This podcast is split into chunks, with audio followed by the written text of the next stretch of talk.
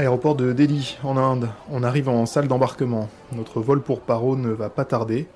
Le temps du générique, et on décolle.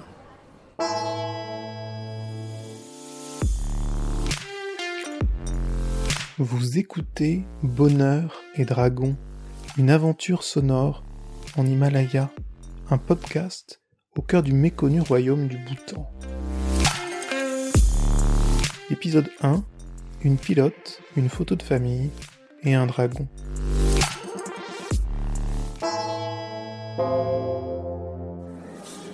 Inutile d'imaginer rejoindre le Bhoutan facilement. La compagnie aérienne du petit royaume himalayen ne dessert que quelques villes d'Asie, Delhi, Katmandou ou Bangkok. C'est donc toute une aventure que de s'envoler pour ce petit pays de presque 800 000 habitants, coincé entre la Chine et l'Inde, et longtemps resté coupé du monde. Malgré des voisins gigantesques et parfois expansionnistes, le Bhoutan conserve fièrement sa souveraineté, un État de la taille de la Suisse, couvert de montagnes.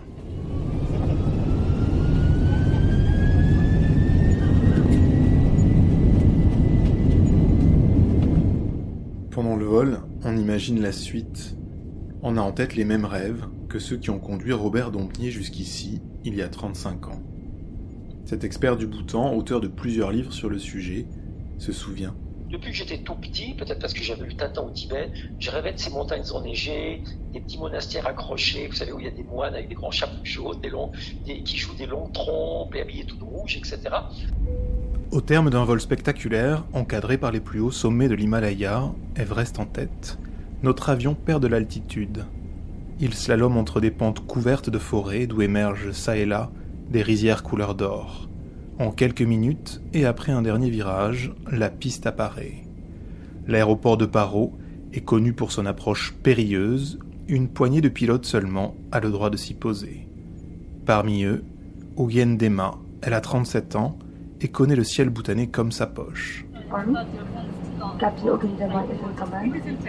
And Mr. Ogundema is the cabin judge. The flying time to Paru will be approximately 1 hour and 50 minutes. Thank you.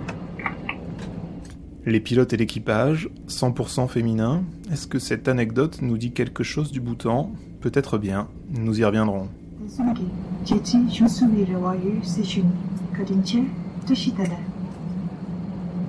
Welcome to Bhutan, ladies and gentlemen. We have now arrived at Paro International Airport. Please keep your mobile phone switched off and remain seated with your fastened until the sign has been switched off. À la descente de l'avion, avant même d'être surpris par l'architecture des lieux, une gigantesque photo nous accueille, un homme, une femme et un enfant. On les retrouvera partout, dans la moindre habitation, n'importe quel commerce, café, restaurant. Ces personnages ont une place toute particulière dans le cœur des Bhoutanais, un roi, une reine et un prince héritier, adulés par l'écrasante majorité des habitants. Voici l'envolée lyrique d'une candidate à la dernière élection de Miss Bhoutan, Anita. Notre pays est gouverné par un roi, mais notre roi ne nous gouverne pas, il nous sert. Une adoration que l'on ne tardera pas à trouver suspecte. Et pourtant, Françoise Pomaré est directrice de recherche au CNRS, tibétologue, elle vit au Bhoutan depuis 40 ans. Il y a une ferveur totale vis-à-vis du roi et de ses prédécesseurs, parce que les Bhoutanais sont vraiment conscients que sans la monarchie, le Bhoutan n'existerait pas. Et que ce qu'ont fait, les réformes qu'ont fait les, les rois précédents et celui-ci, sont absolument indispensables à la survie en tant que et à la souveraineté du pays. C'est une ferveur, on, doit la royauté, on doit la monarchie, le Bhoutan tel qu'il est aujourd'hui. Sur le parvis de l'aéroport, entre les guides qui attendent leurs clients et les locaux venus récupérer leurs proches, ils flottent dignement. Deux triangles orange et jaune ornés d'un dragon. Même le drapeau du pays est singulier, un dragon légendaire. Au milieu des années 30, l'orientaliste Alexandra David-Nil disait deux mots à son sujet. Lorsque débuta la construction du monastère de Ralung, un violent orage éclata subitement. Tirant des présages de cet incident, le lama donna le nom de tonnerre au nouveau monastère. Les moines qui s'y établirent et par la suite tous ceux appartenant à la même secte furent dénommés ceux du tonnerre, Les religieux du Dogralung se rendirent célèbres par leur érudition. Ils prêchèrent leur doctrine au Bhoutan et y établirent des monastères, ce qui fit appeler ce pays Tokyo, le pays du tonnerre. Dans la tradition, le bruit du tonnerre est connu pour être le cri du dragon, cet animal mythique du bouddhisme.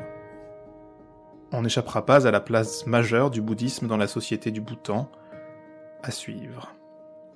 Il serait peut-être temps de quitter l'aéroport et de s'aventurer dans le pays.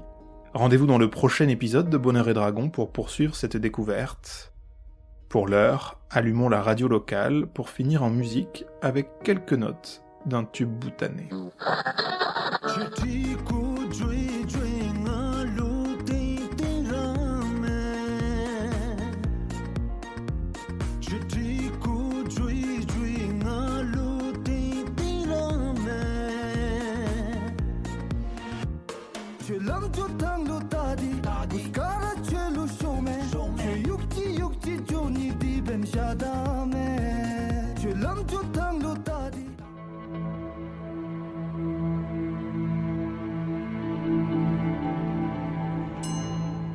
C'était un épisode de Bonheur et Dragon